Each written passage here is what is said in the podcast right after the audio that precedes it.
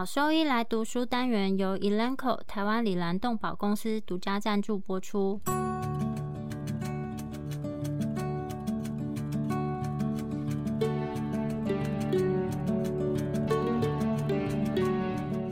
欢迎收听超级好兽医来读书，好读书，读书好，读好书，三日不读书，竞争一定输。眼睛太忙没时间念书，好兽医来读书，用说给你听。我是兽医师林哲宇 Steven，我是兽医师肖慧珍。在这边我们会挑选十个有趣的文章主题，用说的方式帮大家读书。每周一的中午十二点准时更新。兽医师来读书喽！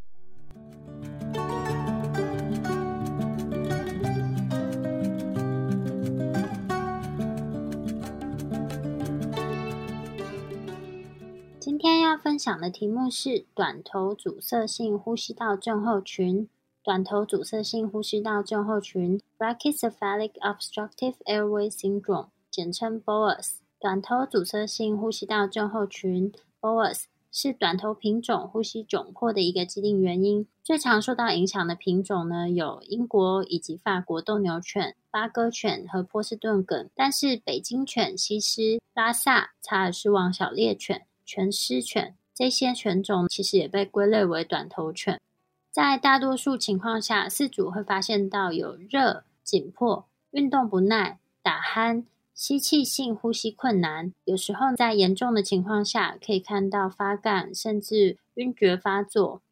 也可以观察到有睡眠呼吸暂停，偶尔会出现呕吐以及反流等胃肠道症状。随着近年来诊断技术的进步，其实像短头动物的问题，不只有上呼吸道症候群，更扩大到其他更广泛的范围。因为短头畸形而影响到的其他器官系统有，比如说短头以及眼的症候群、牙齿和口腔健康问题、椎体畸形以及脊柱疾病、脑部疾病、中耳积液或是中耳炎以及髌骨脱位。在本篇文章主要是重点介绍关于 BOAS，关于其他伦理或是遗传方面的讨论，可以再查找其他比较适当的文献。在短头犬种里面，我们会观察到呼吸系统在解剖学以及病生理上有什么样的变化呢？会分成两个方面来看，主要是原发性的一些静态异常，或是继发性的问题。在原发性的静态异常，我们会先看关于骨头组织的变化。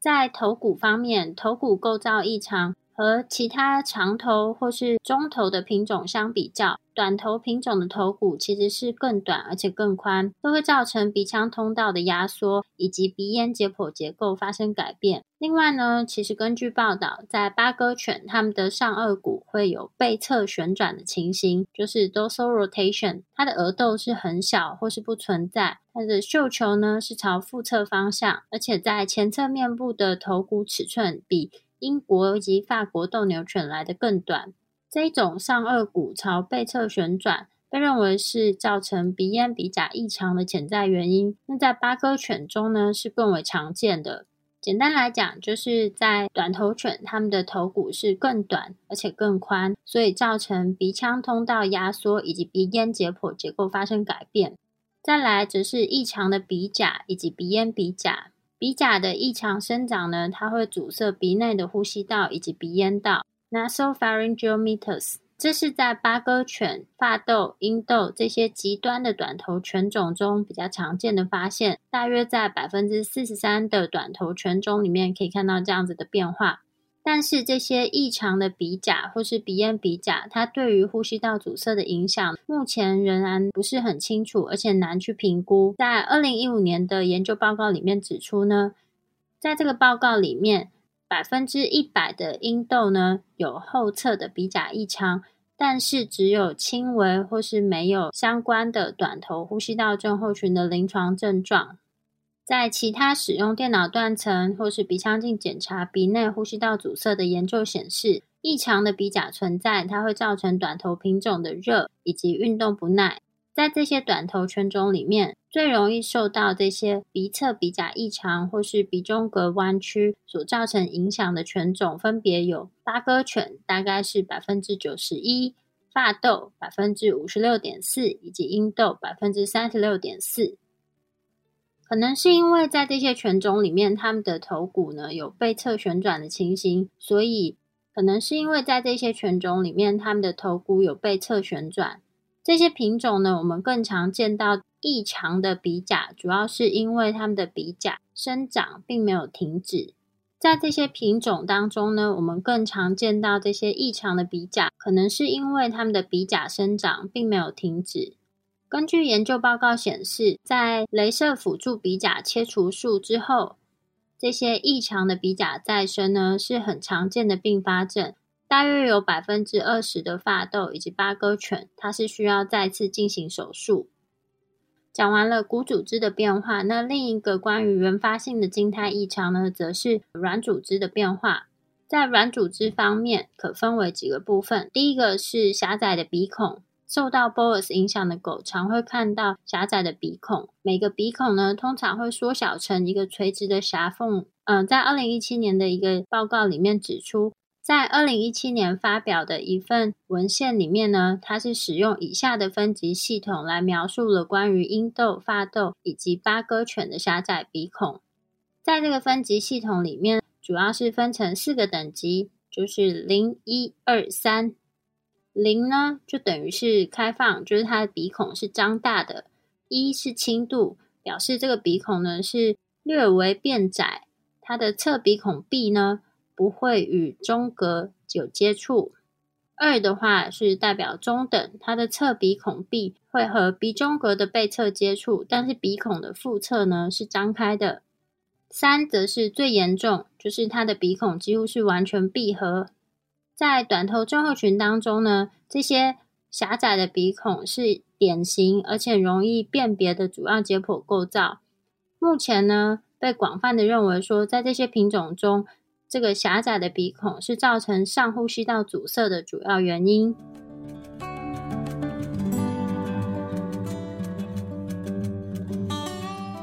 在软组织变化方面，另一个则是软腭增生。在最早的时候，是认为因为过长的软腭颤动，还有这个声门裂是 Boas 的主要组成。但现在普遍认为，是因为这些软腭额外的病理性增厚，它在鼻咽阻塞中造成主要的作用。放射线学检查、电脑断层透视以及组织学检查都可以看到这个软腭肥大或是增生的情况。在二零一一年的报告指出，软腭的厚度它和临床症状的严重程度有正相关，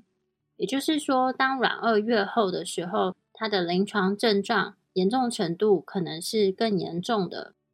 在一篇评估八哥以及发豆上呼吸道尺寸的这个电脑断层研究里面显示，和八哥犬相比较来说，发豆的软腭呢是明显的更厚，但是八哥犬的鼻咽呼吸道空间比较小，而且在百分之八十一的八哥犬可以看到，它们软腭背侧的呼吸道是完全阻塞。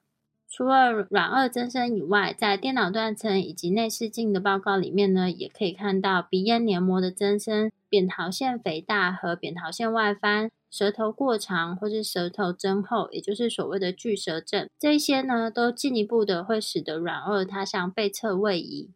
其他软组织的变化还有包括巨舌症或是它的舌骨畸形。在一九六三年的时候，已经把这个巨舌，也就是大舌头，定为 Boas 的一部分。那这个也在很多教科书里面有被提到。最近针对它舌头的大小，在口咽以及鼻咽的范围内，进行了一个解剖电脑断层的辅助测量，用这样子的辅助测量来量化大舌头，也就是巨舌，对于上呼吸道阻塞到底有什么样潜在的影响。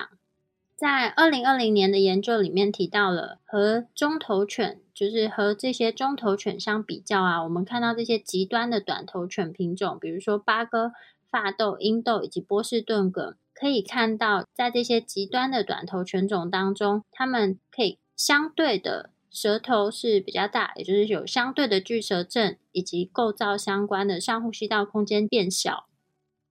简单来说，短头犬的舌头它是比中头犬的舌头来说是更厚实的，所以它会造成相对的这个上呼吸道的空间变小。而在另一项研究呢，也比较了，比如说发豆、英豆以及八哥犬这三个极端的短头犬种当中呢，八哥犬的舌头是相对比较小的。但是，就算它的舌头是比较小，八哥犬是在这三种狗当中，它舌根处这个口咽部空气量最小的品种。所以，我们从这个结果可以知道，说其实它的舌头大小和空气的进气量呢，并不呈现正相关。舌头大小啊，它对于这个上呼吸道空气量的影响，其实很难去评估，因为这个舌头的位置以及它在呼吸循环期间中口咽空间的动态变化，可能会有很大的差异。也就是它在呼吸的时候，这个舌头到底是在上呼吸道什么样的位置，其实每只狗种可能会有不同的情况。另外，在发豆犬，有时候可以看到舌骨畸形的情形。在软组织异常部分，还包括有声门以及它的环状软骨变窄。在软组织变化方面，另外也可以看到关于声门 （glottis） 以及它的环状软骨变窄。目前呢，关于这个短头犬，它们喉部以及环状软骨解剖学的资料是很少的。在一项比较英斗以及发斗以及八哥，就是这三种犬种的喉部形态测量的研究里面发现。八哥犬的声门呢，它是比英斗以及发斗来说是更椭圆而且更窄的，而把短头犬种跟中头犬在相比较，八哥犬跟发斗的环状软骨也是呈现椭圆形。但是，不论是否有受到这个 Boas 呃症候群影响的短头犬，它们的环状软骨的尺寸基本上都是很相似的。气管和环状的呼吸道呢，最小直径都是位于气管内。所以，简单来讲，就是不论有没有受到 Boas 影响，短头犬呢，整体来讲，它们的环状软骨尺寸都是比较相似，所以基本上来说，都是相对于其他犬种来说是比较窄的。最近的一份研究报告里面，主要是针对北京犬以及发豆，在这两个犬种里面，因为它的环状软骨变窄，而且黏膜增厚，所以它在气管插管的过程中会遇到困难。另外的软组织异常还包括有气管发育不全。气管发育不全的定义是气管直径和胸廓入口的比率呢，在非短头犬是小于零点二。在短头犬呢，则是小于零点一六。气管发育不全的定义是气管直径和胸廓入口的比率，在非短头犬是小于零点二，在短头犬呢，则是小于零点一六。这个气管发育不全在百分之十三受到 Boas 影响的狗呢，可以看到这样的情况。在这些短头犬种里面，其中斗牛犬的气管发育不全的发病率是最高。所以在这样子的斗牛犬，它们气管发育不全的定义会稍微有点不太一样。它的定义是气管直径和胸廓入口的比率呢是小于零点一二。而在这些短头犬里面，拥有这个就是螺旋尾巴的短头犬更容易发生气管不全。在这些短头犬种里面，有螺旋尾巴的短头犬是更容易发生气管发育不全。在目前的诊断仪器里面，比较就是呃放射线学啊、电脑断层以及胸腔镜这三个诊断工具来评估气管的尺寸，辨别说是否有气管发育不全的情况。其中呢，胸腔镜的检验结果是最可靠的。在电脑断层跟 X 光片的测量值相比较来看，电脑断层的测量值会比 X 光片的测量值呢高了百分之十九。所以在比较数据的时候，要记得这个差异。虽然气管发育不全，它会增加呼吸道的阻力，但是其实气管发育不全对于 Boas 这个症候群的影响反倒是很小的。也就是说，在 Boas 的手术矫正之后，气管发育不全其实并没有办法改善。最后一个常见的软组织异常，则是中耳积液以及中耳炎症，就是中耳炎。在短头犬偶尔可以看到中耳积液的情况，发病率大约是高达百分之四十一。在短头犬种里面，发豆和查尔斯王小猎犬最常受到影响。为什么会有这个情况？是因为和正常狗相比较来说，短头犬它的中耳管腔尺寸是更小的。而在发豆以及阴豆呢，它的腹侧骨室壁的厚度会增加。常见造成这个中耳积的原因，主要是因为耳咽管阻塞或是耳咽管的功能障碍，所以就导致了中耳积。那其他潜在的原因有，比如说骨室异常的形状啊，以及骨室的位置是比较朝头侧，使得这个耳咽管开口变得比较小所导致的。在这些短头犬种里面，发痘是最常看到中耳积和中耳发炎。在这些发痘呢，是更常看到中耳积液以及中耳发炎，大约有百分之四十一点六。在这些狗狗呢，它们发生反流的机会也比较高，所以也可能导致中耳积液以及炎症。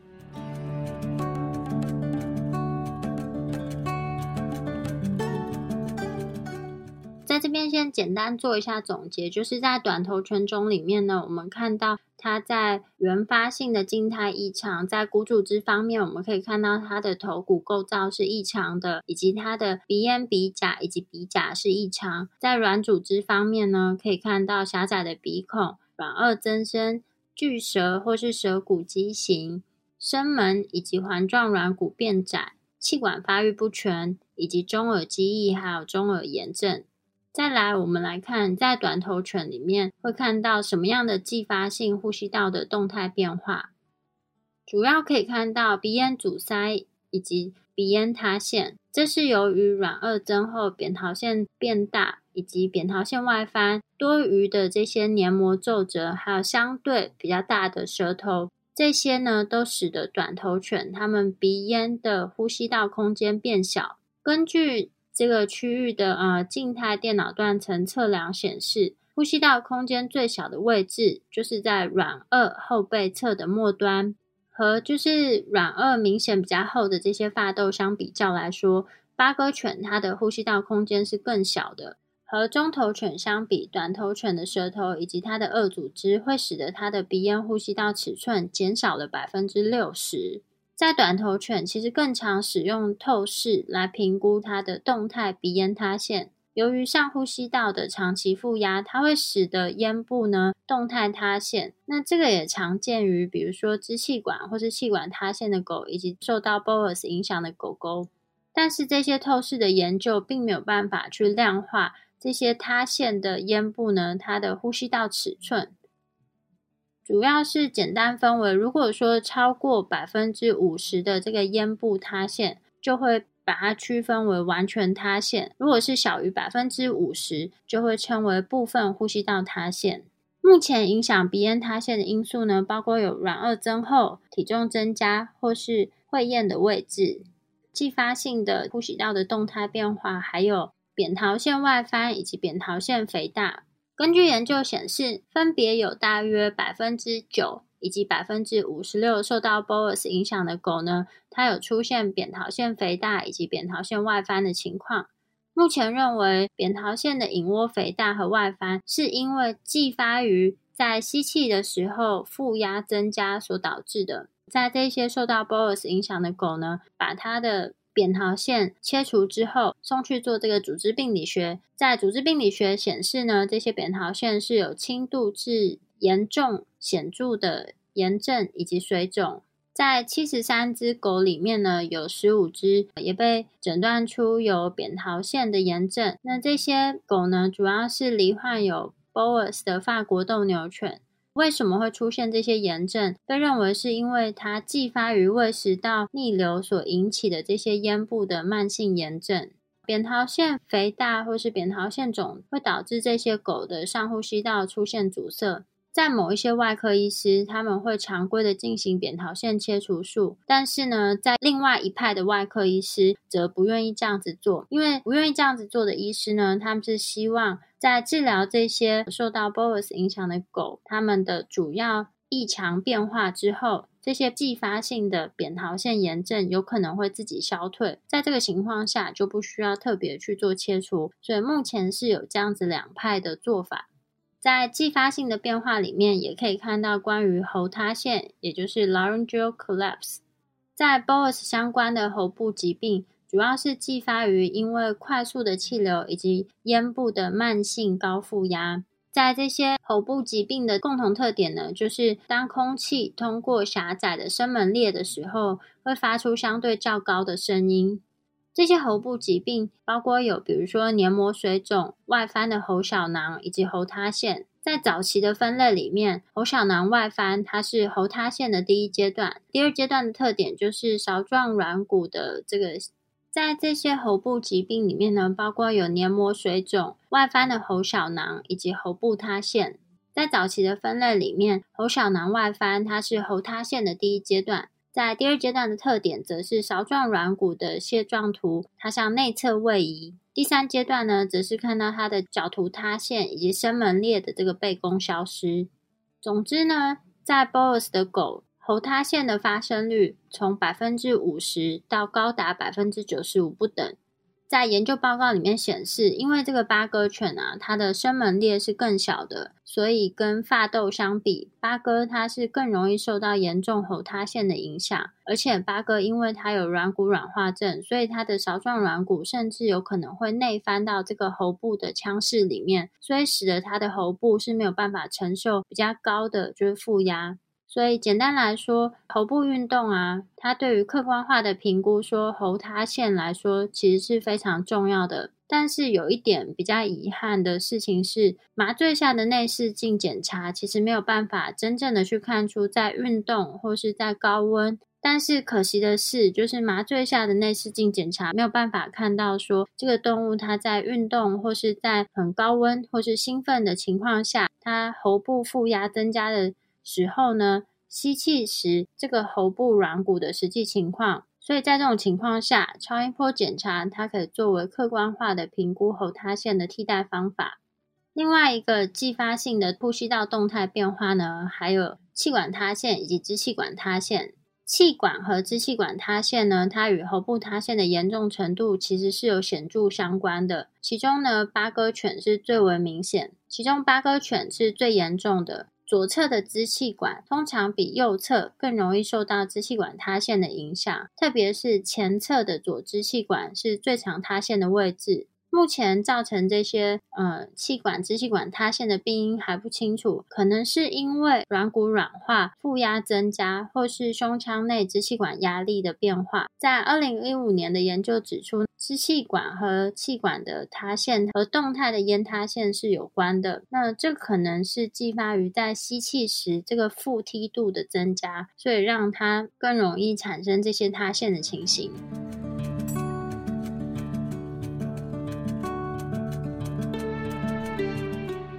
和 BOAS 相关的一些胃肠道疾病，吞咽困难、呕吐还有反流呢，是这些短头品种最常见的临床症状。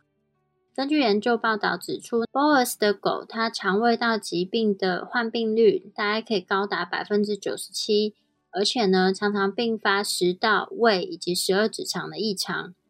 有短头畸形的狗呢，它和食道运动障碍、食道转运时间的延长以及胃食道逆流是有显著相关的。在这些狗里面，胃食道逆流的主要原因是因为吸气用力增加，所以产生的胸腔内负压。相关的这些逆流啊，或是呕吐，它则会造成食道上部、咽部以及喉部以及中耳发炎。在短头犬种里面。发痘比八哥有更频繁以及更严重的消化道症状。最近有一篇报道呢，它就是比较了三个短头犬种发痘、鹰痘以及八哥这三个品种的结果，显示说，在这些品种里面，它们胃肠道临床症状的整体患病率大约是百分之五十六，就是几乎是有一半的狗都有这样子的消化道症状。其中百分之九十三的发痘、百分之五十八的阴痘以及百分之十六的八哥呢受到影响。在手术治疗他们的鼻孔狭窄以及软腭增生之后，胃肠道的症状、胃炎以及反流呢是可以达到明显的改善，特别是发痘。但是在阴痘啊以及八哥，他们这些胃肠道症状几乎是没有缓解。这个可能也是因为原本受到胃肠道疾病影响的八哥本来数量就是比较少。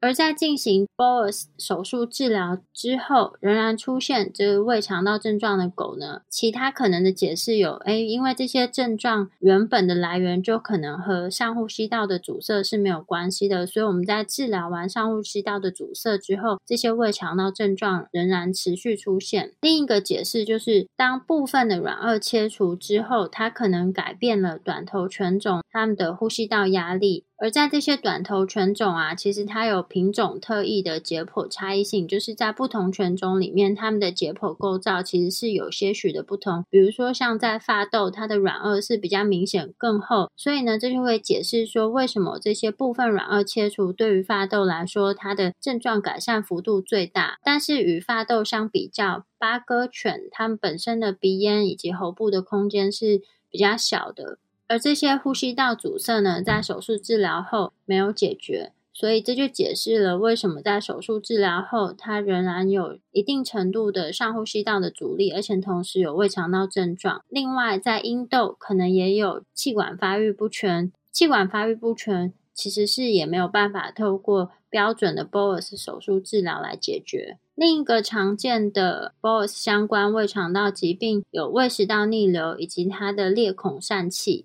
在短头犬呢，它容易有食道裂孔疝气，并且伴随有胃食道逆流的症状。这个被认为是因为继发于胸腔内的负压增加，以及吸气时用力增加。吸气时的用力增加，它可能会使得食道内以及胸膜内的压力降低。之后在吸气的过程中，远端食道以及它的胃轴，它会位移到胸腔。在最近一项关于食道影像的研究里面，八只被诊断为有裂孔疝气的这些短头犬，其中有 BOAS 的发豆，它的滑动裂孔疝气的这些罹患率大约是百分之四十四。嗯，在诊断的时候呢，有时候会采用暂时的用手动方式去阻塞气管插管，来增加就是这些跨横膈的压力梯度。这个可以帮助于去区别说受到 BOAS 影响的狗，它们在胃食道交界处是不是可能有一些潜在的异常。这边要注意的是，就是吸入性肺炎是逆流以及反流最常见的并发症，所以在麻醉前应该要确认这些动物是不是已经有吸入性肺炎的存在。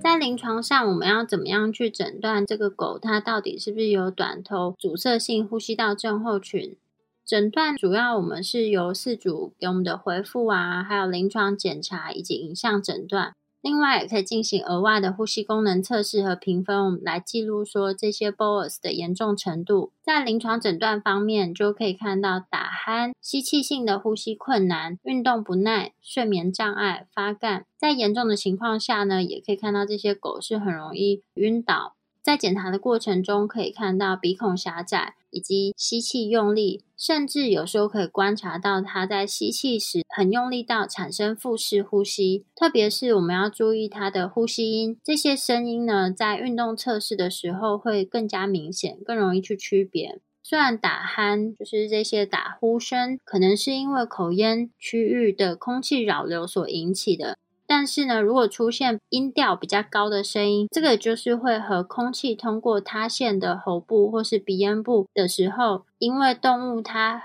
非常用力的吸气，或是它本身存在有更严重的呼吸道损害是有关。所以，当你听到打鼾声音音调是比较高的时候，可能就要想，呃，是不是因为动物本身它有比较严重的呼吸道损伤？在风险因素方面，目前呢，我们已经知道的关于 BOAS 结构风险因素，包括有，比如说鼻孔狭窄，以及它的身体体况评分是比较高，还有它的颈围大于胸围，也就是它的颈围比是高的。在二零一五年的研究显示，肥胖和颈围比较粗是 BOAS 的风险因素。以及相对比较短的口吻长度，这个相对比较短就是小于前侧长度的二分之一，这也是 BOAS 另外相关的就是结构风险因素之一。所以简单来看，就是它的鼻孔较粗啊，它的身体体况评分高，以及它的颈围比高，其实都是比较常见的风险因素。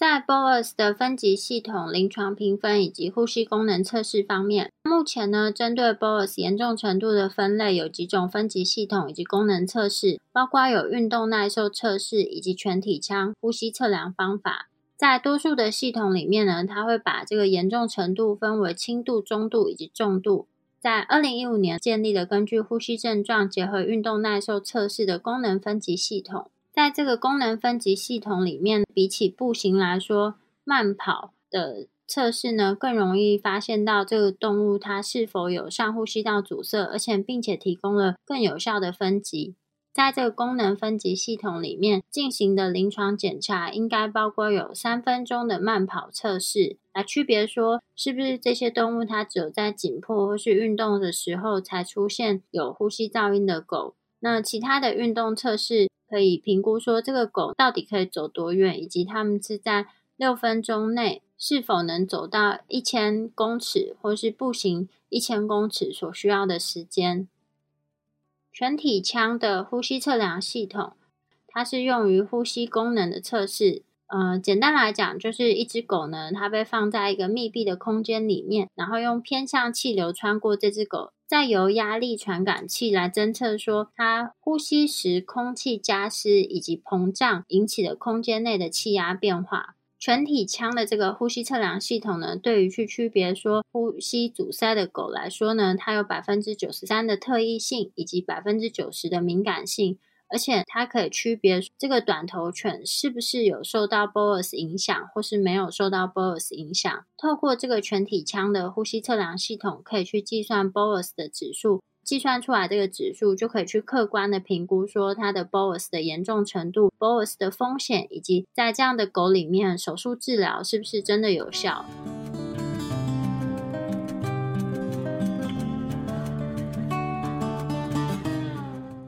狗狗、猫猫防护跳蚤必施新选择——李兰灵藻丝 （Seresto），对付跳蚤必施长达八个月的保护。一秒圈上，零叮咬，没有空窗期，不怕水，也没有异味。搭配新界爽滴剂，有效预防新丝虫及其他内寄生虫。三十种内忧外患一网打尽，简单点药，洗澡后立即滴。即日起至八月三十一号，购买李兰灵藻诗 （Seresto） 或仙界爽，就可登录抽 iPhone 十三。活动详情请上脸书。搜寻台湾李兰动保、李兰灵藻诗加仙界爽，让狗狗、猫猫的防虫新生活可圈可点。在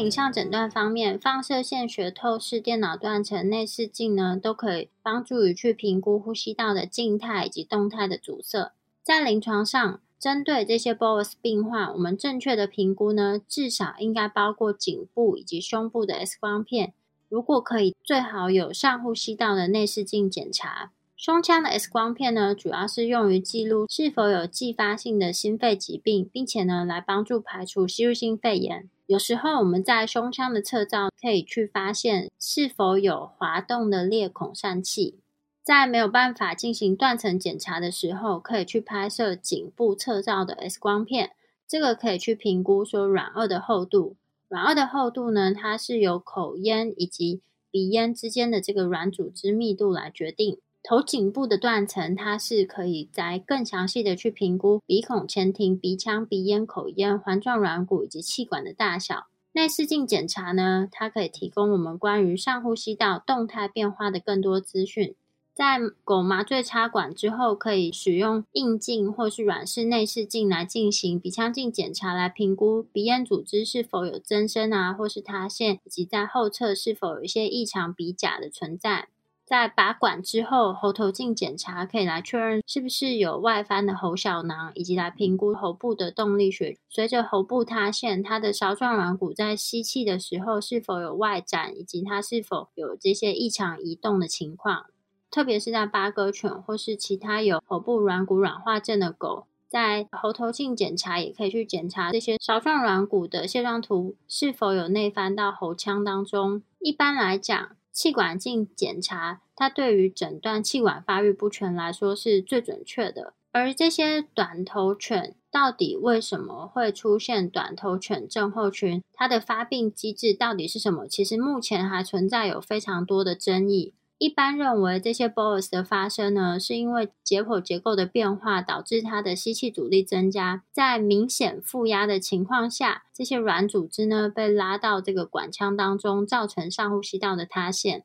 喉小囊以及扁桃腺外翻、鼻咽塌陷或是喉塌陷呢，目前被怀疑是导致 bolus 的临床症状以及进一步恶化的原因。在这种情况下，最后可能导致动物昏厥或是窒息死亡。而到底哪个位置才是造成 bolus 的主因？目前其实仍然有很多争议。简单来说，只要他的鼻孔被阻塞，空气就没有办法流过这个鼻子。但是目前还不是很确定，到底呼吸道的哪一部分阻塞，比如说到底是鼻腔、鼻咽或是声门，哪一个位置才是导致 bolus 相关临床症状的主要原因？在这个方面，软腭切除它的效果可能可以把这个鼻咽之间的这个空间开放。关于短头症候群 （bolus） 的治疗方式到底有哪一些呢？可以分为就是药物治疗、手术治疗、手术前还有在为手术期的治疗，以及麻醉的一般注意事项。在药物治疗方面，如果说这些动物它出现急性的呼吸窘迫症状，首先要先降温，给镇静剂，然后要提供氧气以及抗发炎的药物治疗。如果说在这些 BOSS 的狗里面，我们有看到消化系统的症状的时候，建议呢在手术前以及手术后都要立即的给药治疗，包含可以给就是抑制氢离子分泌以及胃的这些 prokinetics 的药物。手术治疗最重要的就是手术治疗的时机。根据这些症候群的病理生理学啊，其实应该越早去改善、解除它这个近端阻塞的情况，防止说恶化或是组织塌陷。但是目前呢，改善上呼吸道阻塞的最佳时间点，其实都还没有一个定论。目前有的共识大概是建议在这个动物六个月龄之后呢，再进行外科手术。在最近的研究显示，就算是在成年或是中年的狗进行这样的手术，临床症状仍然可以达到改善。而在手术前以及为手术期的治疗，主要是为了降低在为手术期吸入性肺炎以及逆流性的食道炎的风险。为了避免这些风险的发生，所以我们要进行药物治疗来降低胃食道逆流的发生率。通常来讲，幼犬以及有反流病史的狗，它是最容易发生手术后的反流。所以在这些狗呢，我们应该给予预防治疗的药物。有胃肠道症状的狗，应该在手术前的一到两周就持续给予 omeprazole 以及 metoclopramide，之后呢再进行手术。目前的研究结果发现，在手术前以及手术后，这些制酸剂的治疗对于消化道系统的临床症状是有正面帮助的。所以会建议，对于假设要计划进行 bolus 的手术的狗呢，就算它没有消化系统的临床症状，也会建议要预先给药物。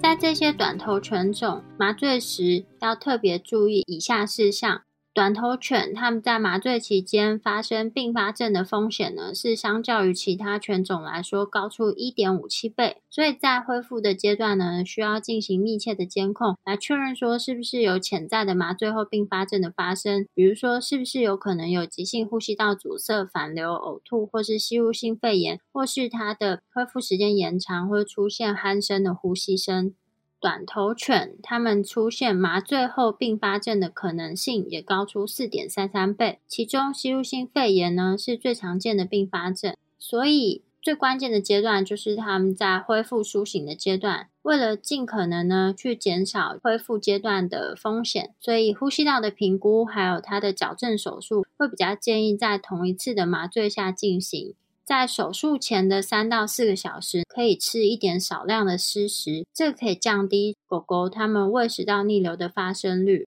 和局部药物给予相比较，静脉内注射 lidocaine 它也可以减少气管插管期间的咳嗽情况，那也可以帮助减少导入啊以及插管期间反流的风险。其他关于短头犬麻醉呢，我们需要考虑的重点是，就是尽量不要使用会造成催吐、呕吐的鸦片类药物。在药物方面呢，可以添加 prokinetics 或是胃保护剂或是止吐剂。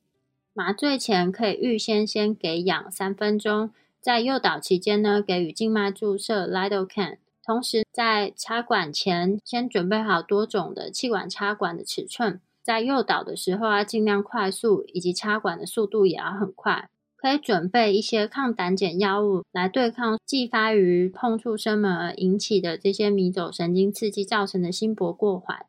在诱导麻醉的过程呢，可以放置鼻气管供氧气，同时呢，在麻醉恢复阶段可以延迟拔管的时间，并且持续供给氧气。所以这是几个我们在短头犬麻醉呢可以考虑的重点。在过去进行 BOS 手术的病患，他在手术后必须在呃重症监护病房监控至少十二到二十四小时。那目前有一个比较新的替代做法，就是可能可以让这些狗狗在复苏阶段，让它的主人就是陪在旁边，并且呢，我们在同一天就让它出院回家。整体而言，这些矫正性的 BOS 手术之后，后续这些动物的麻醉并发症发生率是降低了百分之七十九。在手术方式以及手术技术的应用上，目前还有很多争议。关于如何解决这个上呼吸道阻塞的手术治疗方式有非常多种。到底是应该进行多阶段手术，或是只进行两个最相关的原发性阻塞，也就是鼻孔以及过长及肥厚的软腭？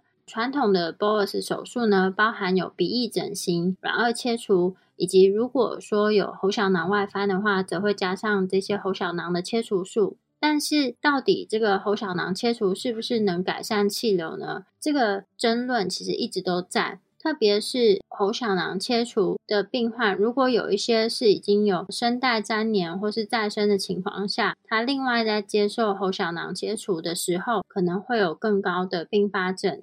最近的一项研究评估了两阶段的 BOSS 手术呢，发现。其实有百分之七十的狗，它在进行了鼻翼整形以及软腭切除术之后，就得到了不错的改善。而这些改善和吸气用力的严重程度有关。简单来讲，在进行了 BOS 手术之后，有百分之七十的狗，它的吸气用力程度其实是有下降的，但是和其他的临床症状啊，或是解剖异常来说是没有关系。那在这篇研究里面呢，也发现打鼾以及它咽部的尺寸呢之间是有关联性的，但是和软腭本身的长度是没有关。所以这个发现强化了以下这个论点，就是软腭的厚度它需要透过软腭整形来减少它的厚度，或是将软腭切除来矫正。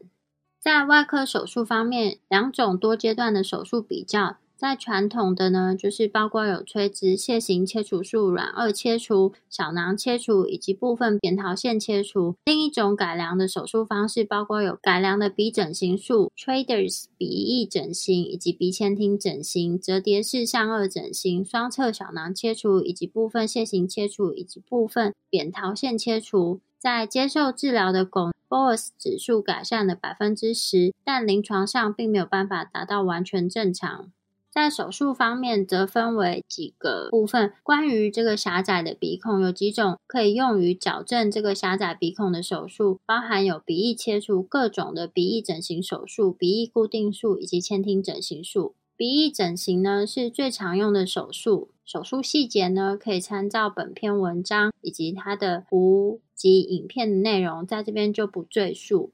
鼻甲切除术。鼻甲切除术有时候会和镭射一起辅助进行，它的目的呢是在去除腹侧以及内侧鼻甲畸形阻塞的部分。和手术前相比，这个鼻甲切除和它的镭射辅助手术，简称 LATE，Late） 这个 LATE 呢联合前庭整形术以及软腭切除术，在手术后的三到六个月，它可以让鼻内的阻力降低了百分之五十五。但是这个手术它的并发症呢，可能是会出现 reverse sneezing 或是鼻噪音以及出血。在有一些部分呢，切除的鼻甲它也有部分再生的情况。在过长或是增生的软腭部分呢，常用于矫正过长软腭的手术，它的手术目的是透过简单的切除软腭的后端，也就是软腭切除术来缩短软腭，防止过长的软腭它在吸气时阻塞声门。切除的位置有不同的建议。目前呢，有另一个新的手术技术，就是折叠瓣软腭整形术，来改善过长以及过厚的软腭，来缓解鼻咽阻力。手术细节在这边就不赘述。如果说有兴趣的听众，可以在搜寻本文详加阅读。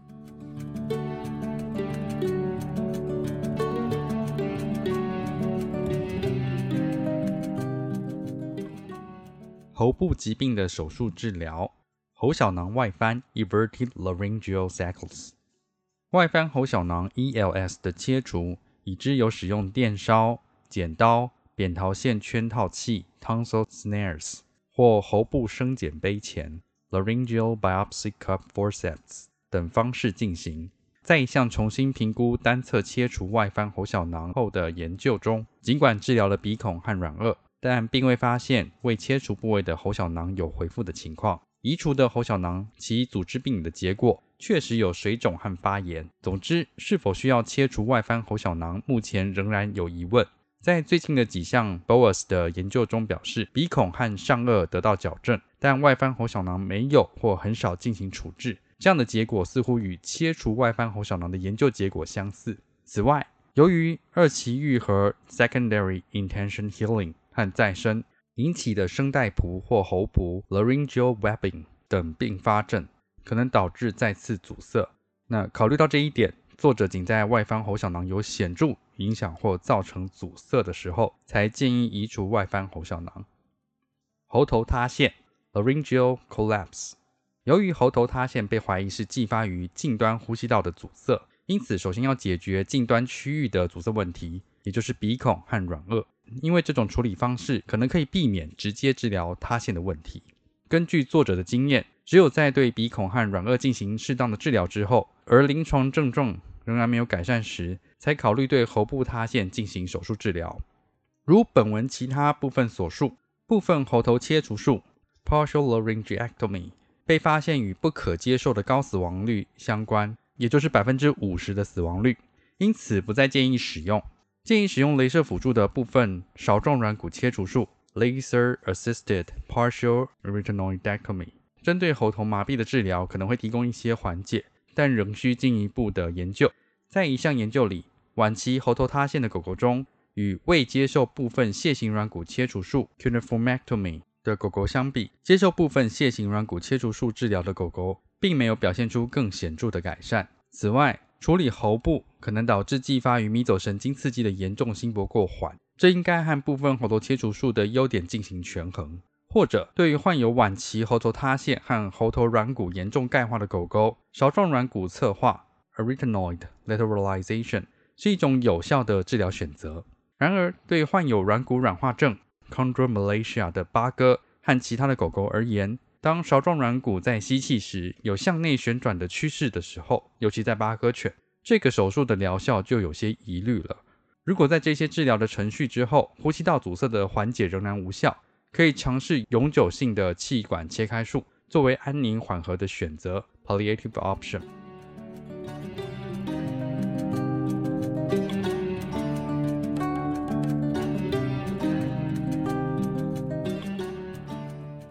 扁桃腺切除及其他增生组织切除术。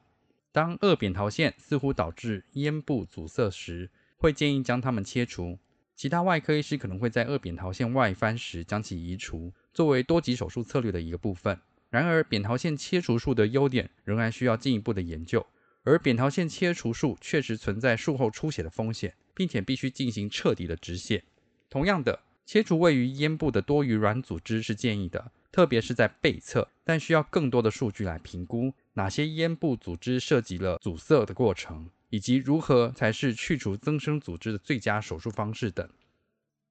气管切开术。Tracheostomy 虽然过去一直提倡，但其实术前暂时性气管切开术是不必要的。过去曾经报道有百分之五至百分之二十八的病例需要进行暂时性的术后气管切开术。由于短头犬暂时气管切开术的并发症发生率非常高，那并发症的发生率为百分之八十六至百分之九十二点五，因此这样的程序应该保留给对常规术后照护无反应的病例。最常见的并发症是气管造口管或称气切管的阻塞或位移，以及咳嗽等。BOAS 手术后暂时放置气切管的危险因子有年龄较大、使用皮质类固醇和肺炎等。根据报道，与标准放置手术相比，一种改良的暂时气管切开术，包括在气管背侧放置 Penrose 引流吊带，可以简化气管切开术后的护理，改善气管切开术后的结果，并降低导管相关的死亡率。永久性气管切开术也与高发生率的主要并发症相关，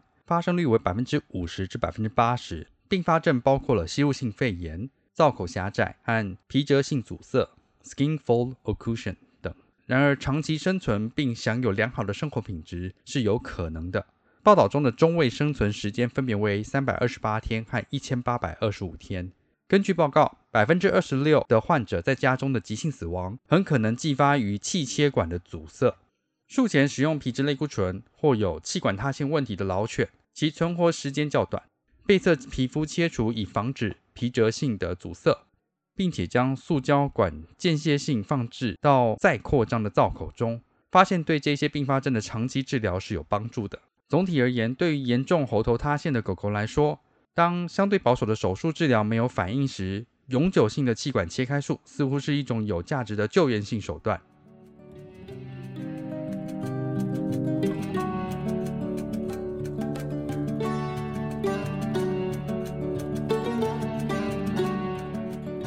食道裂孔疝气的手术治疗，根据报告，矫正 BOAS 手术后，肠胃道相关的临床症状会有显著的改善。有持续反流的短头犬，尽管矫正了上呼吸道阻塞或继发于食道裂孔疝气的胃食道逆流，都是疝气修补的潜在手术候选者。根据报道，环形食道裂孔边缘重建和食道固定术可以显著降低反流的频率，并可以停止药物的治疗等。Matthew 及其研究团队在2017年报告了九只短头犬滑动食道裂孔疝气的手术治疗。他透过腹腔切开术、应用食道裂孔折叠术、食道固定术和左侧切口位固定术来进行治疗。那大多数狗狗在手术后滑动食道裂孔疝气的临床症状有所改善，但是并没有持续的好转。那最近描述了一种用于治疗十八只短头犬滑动食道裂孔疝气的腹腔镜技术。食道裂孔折叠术和食道固定术采用体内缝合结和左侧腹腔镜或腹腔辅助位固定术，手术后反流明显有改善，不过也并没有完全解决临床的症状。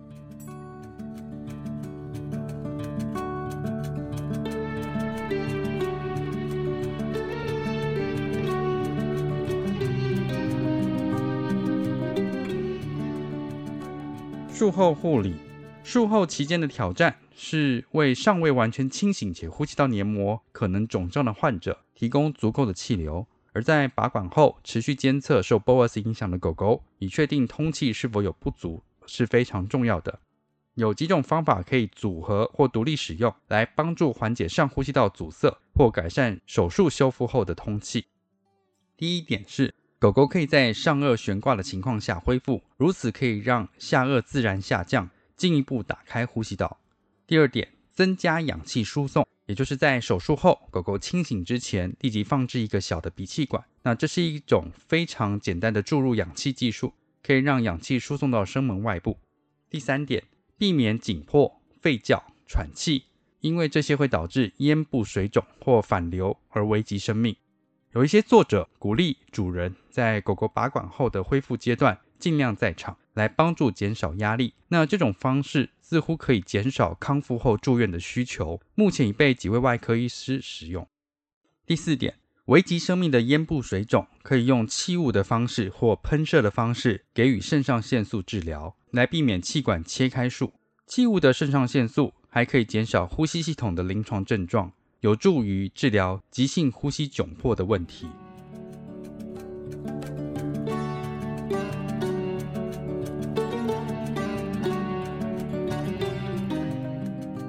并发症。据报道，，BOAS 手术后的总体主要并发症的发生率为百分之七，而肺炎和术后主要并发症的发生有关。BOAS 手术后最重要的并发症是呼吸道肿胀、反流和吸入性肺炎。根据报道，百分之一点六至百分之二十三点四的狗狗会出现继发于咽部肿胀的呼吸困难。治疗选择是补充氧气。给予皮质类固醇和肾上腺素，或器物给予肾上腺素等。如果肿胀没有消退，在插管以及暂时性气管切开术是进一步的治疗选择。年龄、皮质类固醇的使用和肺炎被确定为暂时性气管切开术的危险因子。根据报告的内容，呃，有百分之四点七至百分之三十四点五的短头犬有发生术后反流的情况。也根据报告，年轻的狗狗和有反流病史的狗狗，它们的风险是增加的。有发现，在微手术期给予 metoclopramide 和防不 m 定，可以将术后反流的风险从百分之三十五降至百分之九。Darcy 和其研究团队在二零一八年的报告指出。英国和法国斗牛犬罹患吸入性肺炎的风险很高。术前有百分之一点六至百分之八点三的狗狗出现吸入性肺炎的问题，手术后则为百分之零点八至百分之五点五。与其他的犬种相比，短头犬患有吸入性肺炎的风险高出了三点七七倍。而肠胃道的临床症状是发生吸入性肺炎的危险因子。另外也发现，术后的吸入性肺炎与暂时性气管切开术以及死亡有关。近期，大家开始引入短头犬风险评分 （Breakers Valley Risk Score） 的使用，目的在于预测 Bowes 手术后的并发症。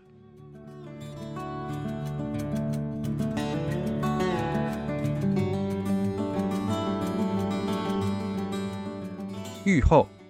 事实上很难精确的了解患有 Bowes 狗狗的愈后，因为大多数评估 Bowes 手术结果的研究本质上是回顾性的。他们将不同品种间的结果、各种不同的治疗以及重建技术的组合来进行比较。此外，呃，这些研究在不同年龄的患者、不同外科兽医师使用不同分级系统所进行的手术治疗结果来进行比较，所以很难在这些不同的研究中比较术后的结果。也因为饲主对于其宠物临床失能的看法和临床症状的严重程度之间经常存在的不协调性，也就是不相符合。那在一项研究中，年龄较小与治疗结果不佳和术后反流风险增加有显著的相关性。在另一项研究中，比较了接受相同诊断检查、治疗和评估方法的不同品种狗狗，其术前和术后治疗的结果发现，喉头塌陷的严重程度与整体呼吸症状或愈后之间没有直接相关性。还有一些人认为，喉头塌陷是手术后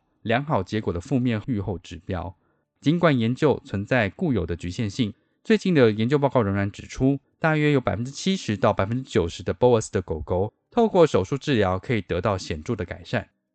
这样的发现比先前的报告结果要好。同样的，微手术期的死亡率也从早期报告中的百分之十五左右降低到最近研究中的不到百分之四。术后的改善通常在手术后可以立即观察到。一些研究报告也指出，尽管有百分之八十九的狗狗与其术前状态相比仍然有所改善。但临床症状的长期复发率几乎是百分之百。在其他研究中，折叠皮瓣软腭形成术 （folded flat plateoplasty） 后的前两周，其临床评分有持续改善。不过，在随后的一段时间后，平均是十二到二十二个月，临床症状就维持不变。那这表明了解决软腭厚度的问题，仍然需要更积极的手术技术来帮助达到更好的长期改善成效。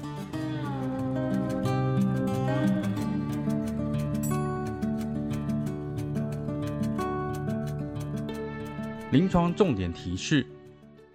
第一点，为手术期的反流和吸入性肺炎是短头犬阻塞性呼吸道手术常见的并发症。手术前一至两周开始使用 omeprazole 和 metoclopramide，可以降低并发症的发生率，并应该在术后的阶段也继续使用。第二点，由于麻醉期间的并发症的风险高，所有的呼吸道检查和矫正手术应该在同一次的麻醉下进行。第三点。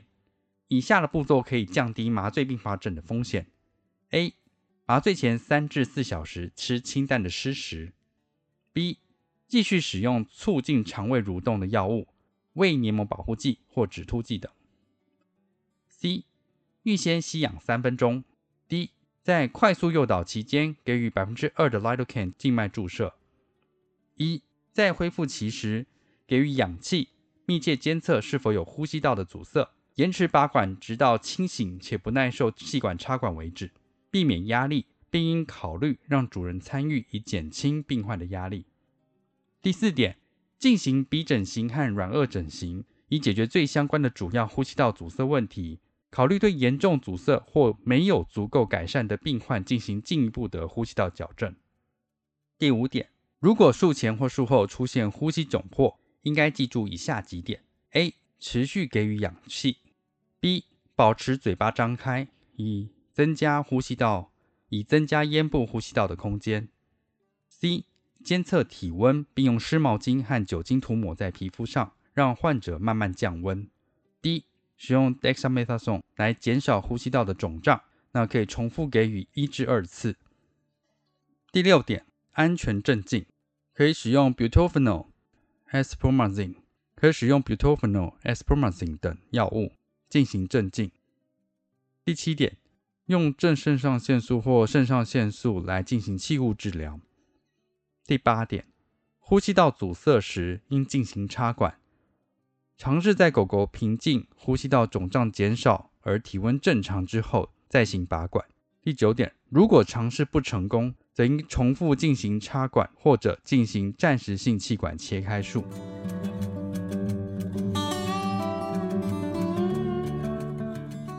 总结：患有 BOAS 的动物会承受多层次或不等程度的呼吸道阻塞和继发性软组织的塌陷问题。尽管透过电脑断层扫描和内视镜检查等先进的诊断方式有了进展，但仍需要找到增加吸气用力程度的主要因素。最近的研究表明，即使是中年的狗狗，在术后的愈后也是良好的。重点整理：第一点，短头品种的骨头结构异常，导致鼻和鼻咽通道的缩短和压缩。第二点。额外的黏膜增生以及上呼吸道的继发性塌陷，导致多个级别程度的阻塞和所谓的短头阻塞性的呼吸道症候群的发生。第三点，手术的治疗方式通常包括狭窄鼻孔的扩大以及各种软腭的整形技术，以改善通过鼻咽和声门的气流。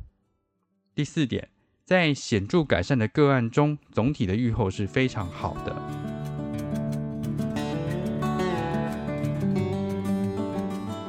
如果说对我们分享的内容有兴趣或是有疑问的话，都可以上我们的网站，我们的网址是 triple w 打 wonder vet 打 com 打 t w，或是 Google 搜寻、FB 搜寻 Wonder Vet 超级好兽医，都可以找到我们哦。那我们的 Podcast 呢，就是在 Spotify 和 Apple Podcast 上面都有我们的节目，可以记得上去订阅及分享。那今天节目就到这边喽，拜拜。